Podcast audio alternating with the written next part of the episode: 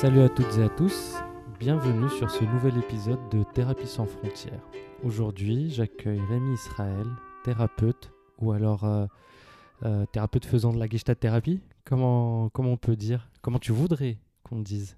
Je sais pas comment est-ce que je voudrais qu'on dise, euh, si ce n'est que je suis tiraillé entre le grand métier au sens large de psychothérapeute et puis les différentes approches qui, sont, euh, qui sont à la fois intéressantes euh, à expliquer et puis des fois qui peuvent encombrer le débat quand euh, le but c'est euh, avant tout de d'aller chercher euh, de l'aide auprès de quelqu'un qui peut euh, accompagner. euh.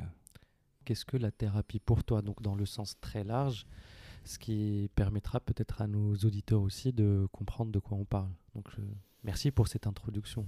Et qu'est-ce que la thérapie Je t'en toi prie, par contre, euh, te remercier pour la question qu'est-ce que la thérapie? Je ne sais pas encore. Qu'est-ce que la thérapie? Pour moi, aujourd'hui, euh, la thérapie, c'est euh, c'est d'accompagner une personne ou un groupe de personnes euh, dans ce qu'elles sont en train de vivre euh, au moment où on les accompagne. Et ce qu'elles sont en train de vivre est fait de ce qu'elles ont vécu et de ce qu'elles ont envie de vivre ou ce qu'elles craignent de vivre. Donc c'est un sens large qui tourne autour du mot accompagnement. Je vais presque anticiper, tu vas me demander qu'est-ce que serait l'accompagnement peut-être? Pas du tout. Pas Je- du tout. Ah. J'allais te dire, tiens, comment toi t'es arrivé dans la thérapie? Euh, J'y suis arrivé... en tant que patient ou client? J'y suis, j'y suis arrivé en tant, que, en tant que patient dans la thérapie, dans un premier temps. Qu'est-ce qui a fait que tu as commencé une thérapie? J'ai vécu une... Je vivais à une période euh, des difficultés et euh, à ce moment-là, euh, dans mon groupe d'amis, ça commençait à circuler un petit peu le fait de se poser des questions sur euh, sa vie, euh, sur son existence, et puis euh, apparaissaient les premiers bouquins de développement personnel. Tu sais, ces livres dont tu as honte de montrer la couverture, mais qui t'apprennent quand même deux, trois choses quand même bien utiles. Voilà, j'en ai eu un, ça s'appelait Le pouvoir de choisir. J'en ai, rougi. et en même temps, ça a été une lecture qui m'a permis de peut-être de découvrir certaines notions. Et ça, euh, avec euh, deux, trois personnes autour de moi qui me disaient, ah bah tiens, si tu veux, euh, peut-être que ça pourrait être utile si tu rencontres des difficultés, si t'es pas bien en ce moment, bah, d'aller voir quelqu'un. Et euh, je suis donc allé voir une personne qui m'avait été recommandée, qui, après une séance d'une heure, m'a euh, recommandé à quelqu'un d'autre, que je suis allé voir, et avec qui j'ai entamé une thérapie. Ok. Voilà comment je suis rentré euh, dans, ce, dans ce monde de la psychothérapie. Du coup, j'ai envie quand même de dire que euh, moi aussi, j'ai eu des lectures euh, comme ça. Je me sens moins seul. Ouais, ouais, que j'ai mis, que j'ai caché derrière, parce que j'ai deux rangées dans ma bibliothèque, et ces lectures-là, je les Ça, ai mises. une- Ouais, da- parce que, parce que quand même, j'y tiens, parce que comme tu dis, en fait, c'est un bon début. On- il faut bien commencer quelque part, et puis quand on ne connaît pas, euh, ben voilà, on commence comme on peut. Et, et du coup, j'ai envie de te dire, qu'est-ce qui t'a aidé, euh, toi, dans ton cheminement personnel, euh, en faisant une psychothérapie? Ce qui se passait généralement au, long de cette thérapie, c'était que euh, j'apportais un sujet qui m'était difficile. dire non à mon supérieur hiérarchique. des questions d'ordre plus de relations interpersonnelles ou professionnelles. Et, puis voilà, on parlait pendant une heure. Et presque systématiquement dans la semaine, je retrouvais l'occasion de mettre au travail, de, de devoir dire non, mais non provoqué, non suscité, ça arrivait par magie. Et donc, j'ai vécu une expérience où je prenais du recul pendant une heure avec une personne qui m'écoutait, qui me challengeait parfois, qui me disait ah bah ça serait bien que, ou alors, euh, enfin voilà, qui me faisait une sorte de, qui était présente euh, et qui euh, et qui, qui, qui me naviguait entre l'écoute et le conseil un peu. Et il se trouve que euh, toutes les occasions que j'ai eues après dans ma vie hors de ces heures de thérapie, je me rappelais à aucun moment du conseil que m'avait donné euh, ma thérapeute. C'était pas du tout ça. Mais il se trouve que j'étais confronté à la situation. Et sans encore une fois que je le décide vraiment volontairement bien en tête, je résolvais cette situation.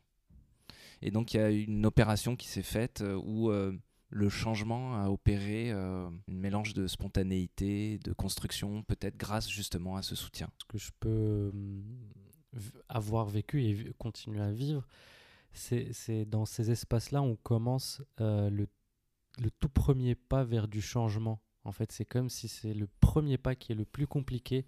On le fait pendant la séance, en fait, on, avec cette personne-là, on qui, euh, par exemple, moi j'ai confiance et on fait ce premier pas et ce premier pas me donne la confiance pour peut-être de manière non consciente hein, dans la vie de tous les jours aller et faire amener ce changement dans ma vie de tous les jours. Je sais pas si ça te parle comme euh, comme métaphore. Oui, oui, oui, ça, ça, me parle cette idée, euh, cette idée de pouvoir expérimenter dans un lieu sécurisé avec une personne en qui on a confiance, notamment le dispositif de confidentialité, euh, il joue beaucoup. Expérimenter, éprouver que c'est possible de faire autrement. Et puis après, ce autrement, il se fera dans la vie, euh, effectivement, sans forcément que ce soit conscientisé ou volontaire. Mmh. Et c'est un, ouais, c'est un espace d'exploration. Ça m'amène à te poser la question, est-ce que euh, le fait de choisir ou d'entamer des études pour devenir euh, bah, Gestalt euh, thérapeute a été un choix conscient? Large question. Je ne saurais pas y répondre personnellement. c'est pour ça que tu la poses. c'est ça. le choix, je, je, ne peux lire que a posteriori. je me souviens pour pour en avoir un peu parlé avec, euh, avec ma psychothérapeute, je, savais que ça venait, ça, bouillonnait depuis un moment, cette envie peut-être d'en faire mon, mon métier. Euh, à l'époque, j'exerçais un autre métier et je voyais que l'écoute et l'accompagnement faisaient de plus en plus partie de ce premier métier. Bon, tu te, tu te doutes bien hein, de la question qui suit. Quel autre métier? Euh, Cet autre métier, euh, euh, c'est le métier de, de, graphiste et de directeur artistique. En gros, je, je voilà, je travaillais plutôt à faire pour des clients des créations, hein, des objets visuels. Hmm. Et c'est à ce moment-là que j'entendais de la part de mes clients et de mes, des gens qui m'entouraient que j'avais un aspect très psy, puisque en fait, ce qui me plaisait de plus en plus dans mon métier, c'était d'écouter les besoins et de challenger les besoins de mon client, plus que de faire la création en elle-même. Et donc, ça a été un choix de, de, changer de braquet et de dire, OK, je vais regarder ce qui se passe du côté d'un métier où je vais être entièrement dans cette posture d'écoute, sans forcément avoir un résultat à pondre par la suite. Je pourrais presque penser que le résultat à pondre était plus un poids qu'autre chose. Il a été un poids, et plus je me suis mis à écouter mes clients, moins il a été un poids. D'accord. Euh, et c'est pour ça que euh, mon métier est devenu plus facile. Je l'ai vécu plus facilement puisque créer euh, des formes qui sont jugées avec des appréciations esthétiques, c'est quelque chose qui est très impliquant. Et donc j'ai appris à, à, changer la valeur de cette implication en m'impliquant au départ dans l'écoute et dans la relation. J'ai envie de, de, rajouter un truc, la Gestalt, bah, en allemand, comme, euh, comme on l'a déjà dit dans deux autres épisodes, c'est la forme. Et, et, du coup, quel lien toi tu fais Comment tu fais ça en fait, de trouver ces formes-là Et quel lien tu peux faire entre ton métier de, bah, de graphiste et celui de Gestalt thérapeute? Le lien que je fais, c'est déjà, s'il y a quelque chose qui a été fondamental pour moi, c'était de comprendre qu'il euh, n'y avait pas de bonne ou de mauvaise forme. Même dans le choix d'une couleur, d'une forme euh, graphique, la, la, la vérité n'existe pas. Elle est, question, elle est, elle est, elle est, elle est perception. Moi, un client qui me dit ça, ça ne marche pas, personne ne peut prouver qu'un logo va faire euh, marcher une boîte ou va la faire couler. Amen. Voilà. Et donc, le jour où j'ai fait le deuil de la bonne forme, j'ai travaillé à comment est-ce qu'on nourrit cette forme pour qu'on en soit tous les deux fiers, le client et moi. Et ce qu'on va explorer en Gestalt thérapie, c'est quand on parle de forme, on, ne peut l'extraire du fond duquel elle se détache. Et donc moi, mon travail en tant que graphiste, comme en tant que thérapeute, c'est de, de ratisser le fond de voir de quoi ce fond est fait, c'est-à-dire du contexte, des envies, des enjeux. Si je parle du graphisme, c'est des enjeux de la personne qui a son entreprise, de comment est-ce qu'elle s'implique, qu'est-ce qu'elle vise, quelles sont ses expériences passées, et comment est-ce que moi, avec comment est-ce que ça résonne pour moi, ma connaissance des outils graphiques, ma connaissance de mes autres clients, comment est-ce que je vais créer. Et une fois que j'ai compris qu'il n'y avait pas d'objectivité et que des subjectivités conjuguées, je me suis dit, en fait, ce que je créerai, ce que je créerai sera la bonne création du moment que je l'ai fait main dans la main avec mon client. Merci beaucoup pour cette euh, explication parce qu'elle met encore plus en lumière ce qu'est ce qu'est la Gestalt. Et j'aurais envie de te demander juste de nous expliquer un peu plus ce que c'est que hum, le fond, si tu pouvais nous donner des exemples, euh, le fond par exemple, et le fait de ratisser. Le, le, le fond dans le métier de la thérapie, moi je l'ai découvert à travers ma vision globale que j'avais de la thérapie avant de, creuser. Euh, et euh, c'était euh, notamment insufflé par la psychanalyse. Et, le fond dans la psychanalyse, c'est l'histoire de la personne. Et là, il s'agissait plutôt de creuser en profondeur pour atteindre peut-être le continent de l'inconscient, les histoires non dites, non racontées, les secrets, et de ce fond ramener à la surface et par cette simple opération on arrivait à résoudre des, des, des, des, problèmes.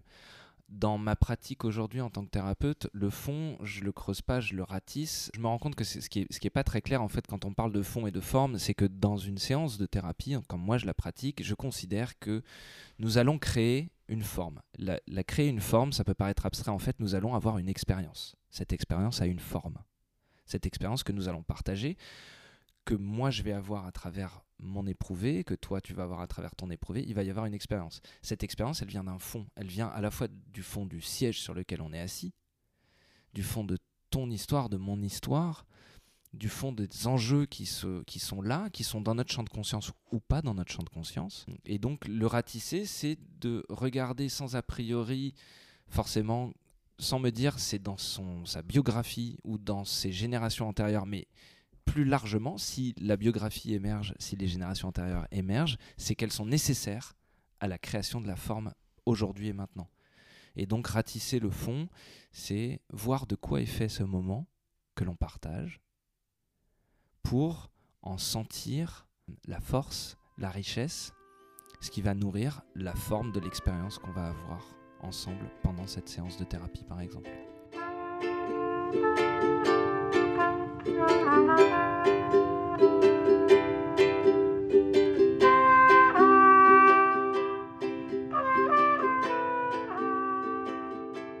J'étais en train de me dire euh, que peut-être que ce qu'on a fait jusque-là depuis le début de cet épisode, c'est ça en fait, ça peut être ça le ratissage, ça peut être une forme de ratissage, c'est-à-dire euh, des questions.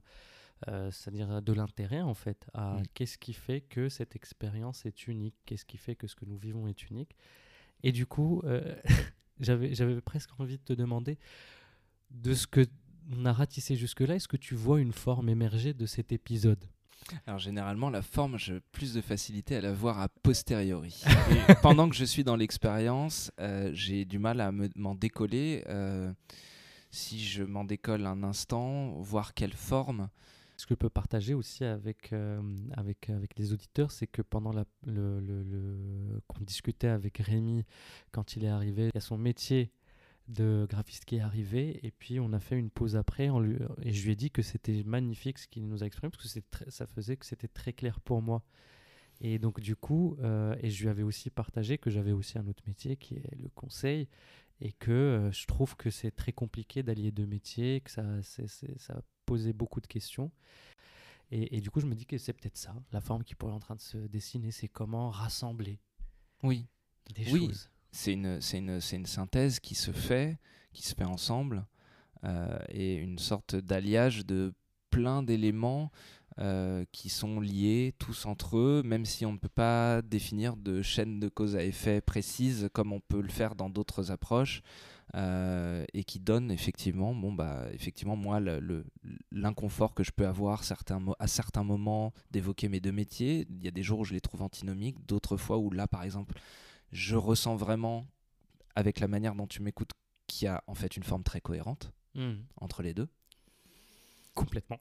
et donc euh, voilà c'est peut-être c'est peut-être ça la, la, la forme c'est comment est-ce que j'arrive moi aujourd'hui à cet enregistrement avec des choses éparses euh, et comment est-ce qu'on peut en faire quelque chose qui donne une expérience euh, satisfaisante pour, euh, pour toi comme pour moi et pour les auditeurs et auditrices. Tu, tu as parlé d'un d'un truc que j'ai envie d'aborder avec toi, c'est la relation de causalité. C'est, ça, a été un, ça a été et ça reste un long combat intellectuel pour moi de, de, de garder la causalité, de la laisser. En fait, je pense que la causalité, c'est-à-dire de déterminer qu'à chaque cause un effet et que quand on regarde l'effet on peut remonter à la cause et donc mener des enquêtes. En fait ça, ça me va si je le garde comme un outil. La causalité est utile pour arriver à faire quelque chose de ça. La causalité en tant que théorie de la construction de notre existence me paraît moins utile. Hmm. Euh, je pense que parfois, par exemple en thérapie, il est utile de ne pas faire recours à la causalité. Et il y a des fois où ça va être utile puisque c'est la manière dont on s'est construit culturellement et puis effectivement en tant qu'espèce. Euh, en tout cas, c'est une manière très logique de lire l'évolution de notre espèce, c'est qu'il y a eu des causes et des effets qu'on a su regarder et reproduire. Euh, mais par exemple, en thérapie, abandonner le principe de causalité, c'est se retrouver dans un moment face à une situation, un éprouvé, une souffrance que nous, nous, exprime un patient ou une patiente, et euh, de juste dire elle est là, et pas tout de suite sauter sur et pourquoi est-ce qu'elle est là, et comment ça se fait? Parce que par ce chemin-là, je vais remonter dans ma tête, je vais intellectualiser, et je vais éviter de vivre le moment présent qui est il y a une souffrance. Si j'arrête de chercher les causes, je vis l'instant présent. Et donc ça peut être très utile. J'aime bien comment tu l'exprimes, c'est-à-dire qu'en fait, c'est que la sensation est insupportable et que un des moyens de ne plus la ressentir est justement d'intellectualiser, ce qui peut être une très bonne stratégie si je suis sujet à une colère énorme et que bah, je vais intellectualiser au lieu d'aller juste euh, euh, laisser exploser cette colère contre quelqu'un ou dans un endroit public. Et en même temps, c'est pas en intellectualisant que cette colère va disparaître. Donc il y a un endroit où elle peut être travaillée qui est le cabinet thérapeutique. C'est bien ça. Oui, puisque là, on va pouvoir faire ce travail à la fois d'aller dans l'intellect et d'aller dans l'éprouvé. Et à mon sens, un des plus gros leviers du travail thérapeutique, en tout cas comme je l'entends, c'est d'accompagner les personnes à ce qu'elles soient plus fluides dans la transition entre les deux sphères, le physiologique et le psychologique, et qu'elles ne se retrouvent pas malgré elles à intellectualiser, que ce soit un choix, qu'elles soient conscientes que, ok, je suis en train de réfléchir à ça. C'est hmm. peut-être très légitime à ce moment-là d'y réfléchir justement. Est-ce que tu aurais par exemple, euh, toi, vécu quelque chose en thérapie ou euh, en tant que thérapeute qui a permis, qui t'a permis ou qui a permis à un de tes patients ou clients justement de faire ce switch ou de que ça passe? De manière générale, j'ai vécu euh, mes premières années de thérapie sous cette, euh, gouverne-là, avec, ça présent dans beaucoup de mes séances en tant que patient. J'avais euh, des choses à dire, mais je passais très vite dessus, je parlais vite, et je faisais presque le dialogue tout seul. Et ma thérapeute m'avait amené à, prendre conscience déjà que, euh, euh, comment dire, je parlais tout seul et que est-ce que j'étais conscient de qu'est-ce qu'elle entendait, qu'est-ce qu'elle pouvait entendre de ce que je disais? Bref, je me retrouvais à lui évoquer des sujets qui étaient importants, qui me procuraient peut-être de l'angoisse au moment d'en parler.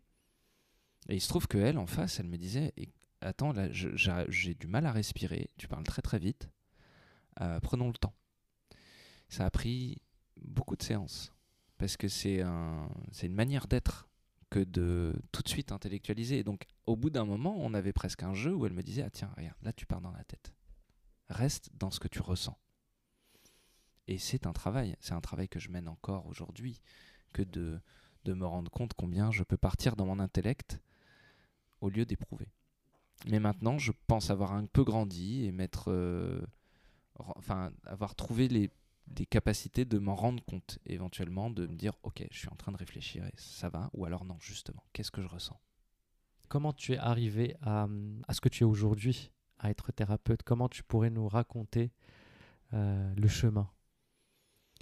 Euh, J'ai vécu cette transition de manière euh, assez naturelle, puisque je me suis rendu compte au fil des années que je, je, me, je, me, retrouvais de plus en plus dans l'écoute euh, de, de, mes clients euh, plus que dans l'exécution technique. Euh, donc il y avait ce goût-là que j'avais envie d'approfondir. Je pense que au fond de moi et au fond de mon, histoire familiale résidait aussi cette flamme de d'envie de, d'explorer les, les, domaines de la psychothérapie. dans mon fond aussi, il y a une sorte de capacité que j'ai qui n'est ni une qualité ni, ni, un défaut, qui est une manière d'être, qui est de, d'être dans l'écoute. Et je me suis rendu compte que voilà, j'avais ces capacités et que je pouvais, euh, que je pouvais, euh, j'étais prêt pour aller euh, faire un pas que je vois certaines personnes faire beaucoup plus tard dans leur vie, s'autoriser à ce rêve de devenir psychothérapeute.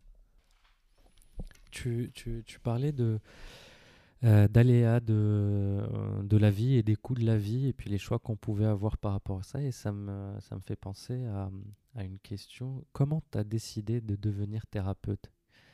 Est-ce qu'il y a des coûts de la vie euh, ou des aléas de la vie dans ta vie qui ont fait que bah, tu as en conscience décidé de devenir thérapeute? Il y a des coups, il y a des aléas. Euh, je ne sais pas si c'était en conscience que j'ai décidé d'être thérapeute, euh, notamment quand j'ai vécu euh, une mort tragique dans ma famille qui, m'a forcément énormément secoué et qui, qui a une onde de choc très, très importante dans, dans ma vie et dans la vie de toute ma famille. Je je ne sais pas si je me suis dit, voilà, ça, ça va me décider à faire de la thérapie, mais je pense comme beaucoup de personnes que j'ai déjà entendu évoquer ce genre de vécu, c'est-à-dire vivant un trauma, le traumatisme s'installant, je vais le travailler, je vais retourner en thérapie du coup, parce que j'avais arrêté. Euh, et traverser ça euh, m'a donné envie euh, d'accompagner des personnes qui pourraient vivre ce genre de, ce genre de traumatisme. Je hmm. pense que c'est euh, quelque chose qui, qui, est assez répandu comme. Euh, j'entends très bien ce que tu dis et j'ai envie juste de rajouter pour que nos auditeurs euh, comprennent. En fait, on a, on a fait une petite pause et on a discuté avec Rémi sur ça. Et, Rémi me disait que concernant ce décès tragique, il voulait pas que ça soit un argument. En fait, euh, comme euh, parce qu'il y a beaucoup de personnes qui se disent j'ai vécu un traumatisme, je l'ai surmonté, donc maintenant je peux euh, faire de la thérapie. C'est-à-dire qu'ils tirent une certaine légitimité des traumas qu'ils ont vécus. Et c'est pas ce que je vis avec toi, Rémi, ni ce, que tu me dis, bien au contraire. C'est-à-dire que limite, tirer comment dire ça, de la légitimité de ce traumatisme serait presque pas déontologique pour toi. Or, moi, ce que j'entends, c'est que avoir vécu ce traumatisme, t'ouvre à t'ouvre en fait, fait qu'il y a des fêlures. Et j'aime bien cette euh, citation qui dit c'est par les fêlures que la lumière rentre. Oui. Et c'est comme ça que moi je le vis en fait, quand tu m'as parlé de ça. Oui, c'est Léonard Cohen, je crois, qui dit ça. Que toute chose euh, contient une fêlure, c'est par là que la lumière rentre. En tout cas, c'est comme ça que j'ai découvert cette euh, phrase. Mm. Et je me sens très ému que tu partages avec, euh, avec moi, avec nous, cette partie-là de... Oui, euh, c'est à la fois, c'est vrai que je suis partagé. Je pense que ça me rend d'une certaine manière légitime d'avoir souffert comme j'ai souffert, d'avoir vécu et traversé ce que j'ai traversé, puisque je peux me retrouver face à quelqu'un qui saura que, ou qui ne saura pas, mais en tout cas qui sentira par ma présence que je, je peux l'entendre.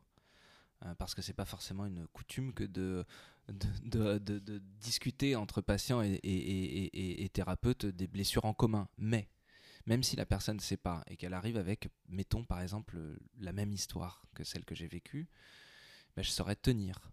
Puisque mmh. j'ai tenu, j'ai été accompagné, je sais que c'est possible, je saurais tenir. Mmh. Donc il y a une certaine légitimité et effectivement, je n'ai pas envie d'en faire un argument.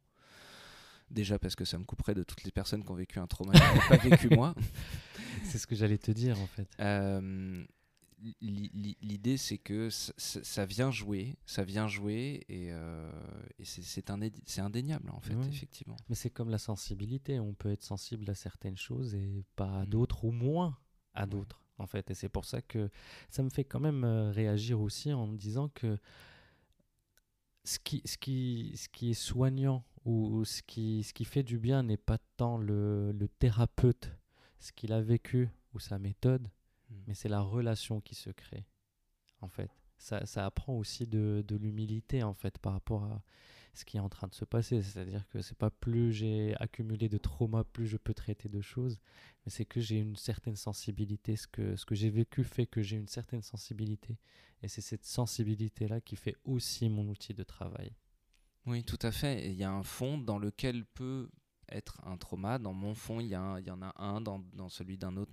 Et, euh, mais ça, effectivement, ça vient enrichir. Hmm. C'est parce que je pense qu'il y a plein de personnes qui ont vécu des expériences euh, difficiles, souffrantes, et qui n'ont pas du tout, ça ne leur est pas du tout venu à l'esprit que de rentrer là-dedans. Hmm. Ça vient s'ajouter sur d'autres, euh, velléités, d'autres mouvement naturel de la personne. Exactement. Et ça, ça me fait du coup une transition toute faite pour la question euh, désormais traditionnelle du podcast. C'est quel conseil euh, donnerais-tu à une personne qui souhaiterait commencer une thérapie? Dans son choix du thérapeute, de la méthode, enfin du ou de la thérapeute, de la méthode, etc. Mais, euh, je sais qu'il y a des personnes qui vont, qui vont être intéressées par la technique, d'autres qui vont juste avoir envie d'aller voir quelqu'un et peu importe euh, ce que fait cette personne. Moi, il se trouve que je ne savais pas du tout que ma thérapeute euh, avait telle ou telle approche et ça n'a jamais été explicite pour moi. mon expérience, ça a été quelqu'un de proche, de confiance, à qui j'en ai parlé et qui m'a dit tiens, va voir cette personne. Donc il y a une confiance qui est là. En plus, il se trouve que cette personne m'a réorienté. Donc, c'était pas euh, nécessairement euh, le bon choix, mais moi, ça m'a mis en sécurité que d'avoir quelqu'un en qui j'ai confiance qui me recommande une autre personne. Euh, il y a ensuite aussi des choix d'ordre plus pragmatique, géographique. si, la personne qui s'intéresse et qui veut faire une, thérapie est curieuse des techniques, a des ouvrages de vulgarisation qui lui permettent de découvrir les différentes approches et elle va pouvoir peut-être euh, se dire ah tiens ça là je m'y sens plus euh, je, voilà je me sens plus à l'aise ou, ou, ça moins à l'aise et aller explorer. Et comme tu le disais, de toute façon, au-delà de la technique, nous sommes des êtres de relation, nous naissons, nous nous construisons, nous naissons d'une relation, nous nous construisons dans la relation, donc c'est la relation qui soigne comme c'est la relation qui blesse d'ailleurs. c'est vrai ça. Euh, donc euh, tout ça, c'est bien beau de le dire. Euh, l'idée, c'est surtout de, de, rencontrer une personne et de voir si le, la sensation est, est, est, bonne pour continuer un travail et ne pas avoir honte de décider qu'en fait, c'est pas la personne qu'il nous faut. Mm. si c'est une affaire de relation, ça peut pas se décréter. Mm. Ça peut pas se forcer. Ce que j'entends, c'est la sécurité. C'est veiller à sa sécurité quand euh, et c'est ça qui est important. Oui, oui, oui, puisque on va euh, confier à une personne une part euh, d'intimité que l'on ne confie à personne d'autre. Et ça, c'est précieux. Mm. Et, et je, je, je, souhaite à toute personne qui veut partager cette part d'intimité qu'elle se trouve en face de quelqu'un qui connaît la valeur de l'intimité mm. et qui saura la protéger et, et l'accueillir de façon euh, professionnelle et humaine. Mm. Parce que les deux mots ne sont pas antinomiques. c'est vrai. Merci Rémi. Est-ce que tu as envie de nous dire un, petit mot pour euh, la fin? Ou est-ce que tu as envie de partager avec nous euh, quelque chose pour terminer? Un petit mot. Ou pas Tic. Tic. Faites-y attention, l'été arrive. Vérifiez vos tics. Les, si vous avez des tics sur vous, sortie de forêt. Merci beaucoup Rémi. Merci beaucoup à tous d'avoir suivi cet épisode de Thérapie sans frontières. à bientôt.